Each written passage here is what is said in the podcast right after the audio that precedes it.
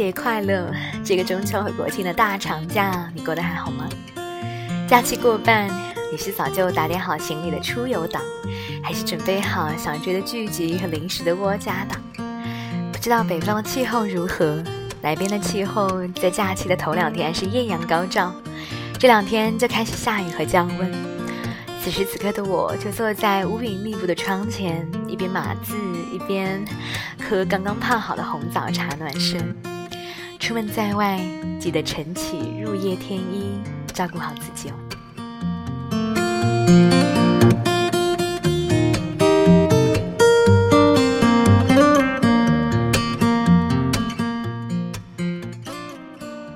自从我最喜欢的电台主播康康去了一零五点七交通广播，就会固定每周收听他周末的下午一期的康定小情歌。也是在去年的这个时候知道他的节目重新开播，终于应验了他说的久别后的重逢。不过在今年十月的一期节目后，知道他已经辞职离开了广播电台。我看到节目下面很多小朋友留言说很难过。于是乎，就想起了很多年前康康第一次离开时候自己的心情。印象里面，康康离开了三次。前两次的时候，我还在学校里上学，每天晚上雷打不动听他的节目入睡。在学校孤单的时候，也是他的声音陪我度过了很多个睡不着的夜晚。所以那时的康康离开，就像是一直的精神支柱倒塌的慌张。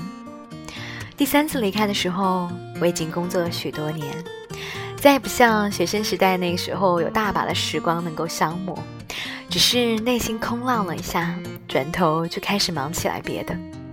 但是我隐约之间明白，康康不可能永远在电波的那一端，生命中还有很多重要的事情要去做。这一次，早已经成为自己精神支柱的我，终于可以微笑着。目送康康再一次离开，听不见、看不见，不代表不存在。康康早就已经稳稳地住在每一个爱他的人的心中了，温柔地抚慰了这么多孤独的灵魂。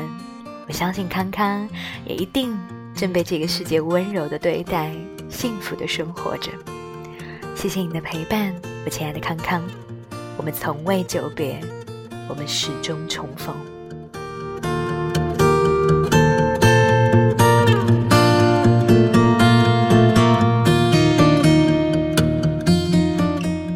康康的离开让我想和你聊一聊今天的这个话题。在你的生活中，有没有曾经遇到过一些人或者是一个地方，在深夜时分，让你能暂时的歇脚停留，或者是给你风雪中的庇护？就像是金庸笔下一千年前在风雪中的那个风岭渡口，那家茅草小酒馆，那些匆匆的旅人们散落在小店的各处。喝着酒，吃着肉，望着屋外的飞雪，希望着自己的希望，惆怅着自己的惆怅，等着雪一停，互相道个别，明天又要起身各自赶路了。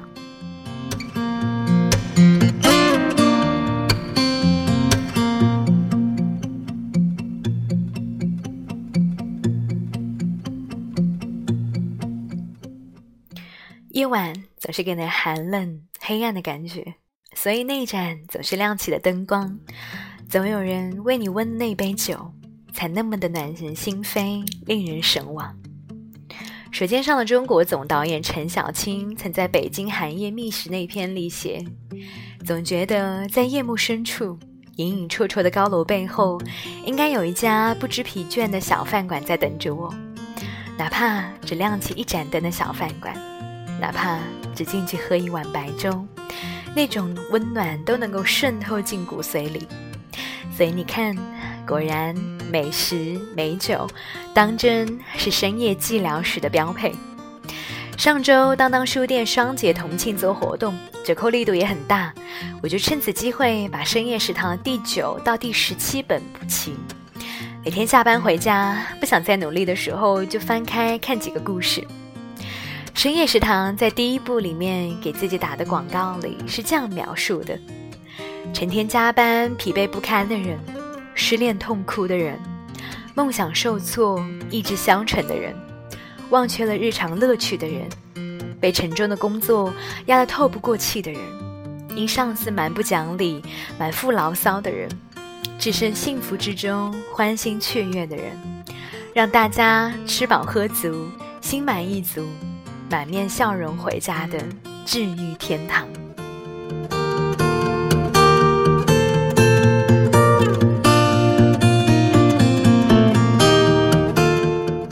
有幸去年在这个时候去了一回日本的濑户内海，住在距离城市很远的小镇上，白天乘船在小岛之间穿梭，下了船，小岛因为地广人稀，少有公交，就全靠步行。一天下来，到了傍晚回到民宿，基本上已经累瘫，因为住在小镇上，到了八九点，基本上店门都已经紧闭，黑乎乎的巷子，走着快要绝望的时候。忽然发现一盏暖黄色的灯光把店门照亮，屋子里微微透着点光，就毫不犹豫的走进去，哪知道看了菜单才傻眼，一个英文字都没有。这家店的店主是一个很时髦的老爷爷，看到我一脸尴尬，就说：“那我做几道好吃的给你尝尝看。”三四碟菜下肚，才有力气环顾店四周。这是一间陈旧的不大的店铺，整个店就老爷爷一个人，又做厨师又做店员，其他的人零零散散的坐着，桌上的锅子里冒着热气，客人们小声的交谈，偶尔进来一个也是熟门熟路，和老爷爷寒暄几句就自己坐下。席间，老爷爷总是笑盈盈的不说话。听说老爷爷年轻的时候是从大城市回到家乡，开到这个小店，一直经营了几十年。也许是遇到了一些事，也许是为了离开一些人，最后回到了家乡，朝朝暮暮的经营这间小店，像是在深夜筑起的那一间茅草小屋，用最平常的食物，容纳着烟火人生里的世间百态。肚子填饱，慢悠悠地走在回住所的路上，好像旅行又可以继续了。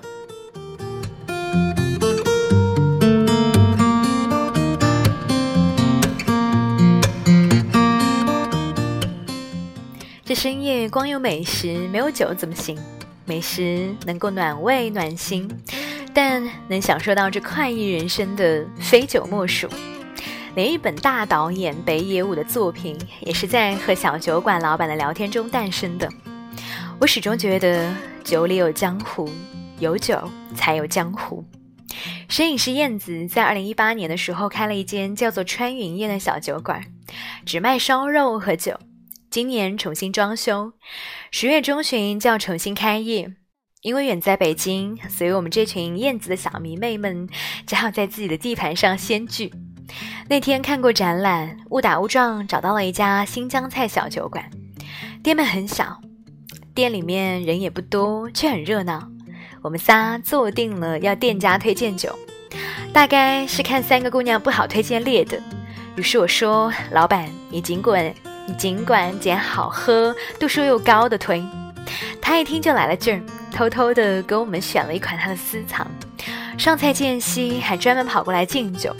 估计从来都没有见过性子如此泼辣的女子。他要是知道这是我们仨第一次碰面，估计就要更为惊讶了。那天夜晚，我们三个就着这味道清奇的烈酒和一大碗的大盘鸡，硬生生的聊到夜已深。人生不长，如果有懂你的朋友在身边，举杯共饮，把酒言欢，岂不正是所谓的快意人生？难怪燕子总是喜欢坐在自己的酒馆后面工作，吧台前有人在忙，后面则是一片熙攘。工作疲惫的时候，摘下耳机，人语声、推杯换盏声、音乐声，各种嬉笑怒骂一并涌入耳内，顿时就被这市井酒肉馆子里的江湖人情味包裹。什么愁苦都能够被治愈，什么心酸。都能被躺平。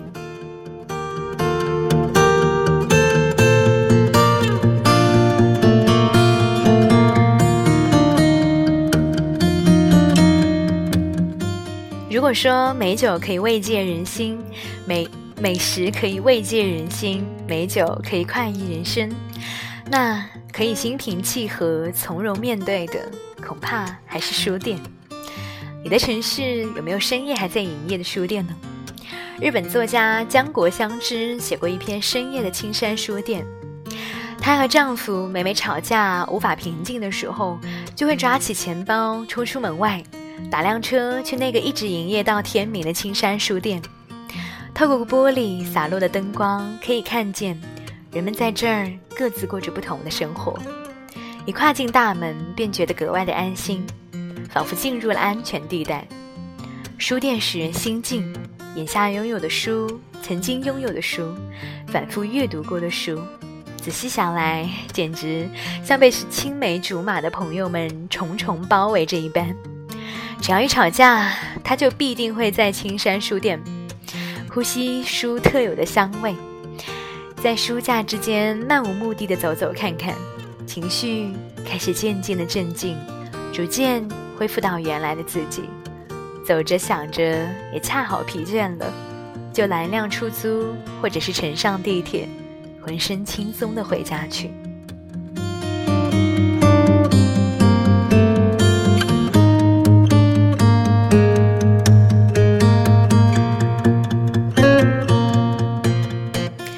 这儿，你有没有发现，那些在深夜治愈人心的小店，好像总有一些能够归纳总结的特质？不是什么店都可以，我觉得大约有内外两个因素。外部因素应该和好吃的店子，好像都不会开在大商场或者是街头那些最引人耳目的地方一个道理，在那些名不见经传的小巷子里，总能够找到那些店的影子。大概是因为人如果多了，生意就会变得忙碌起来。酒菜难免要迎合大众的胃口，不再有自己的特色。人一多就人声鼎沸，鱼龙混杂，谁愿意大晚上还不能唠个清静呢？还有一个是内部因素，其实内部因素说到底，应该就和这家店的老板或者是管家到底是什么样的人有关。你看深夜食堂里的老板。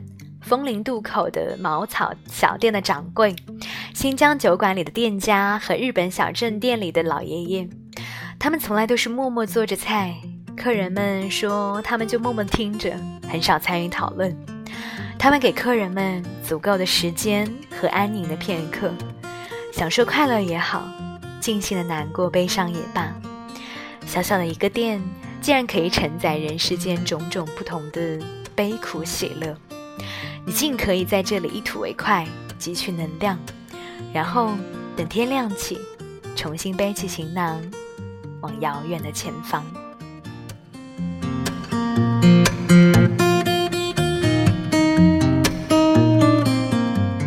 感谢您的聆听，我们下期节目再见。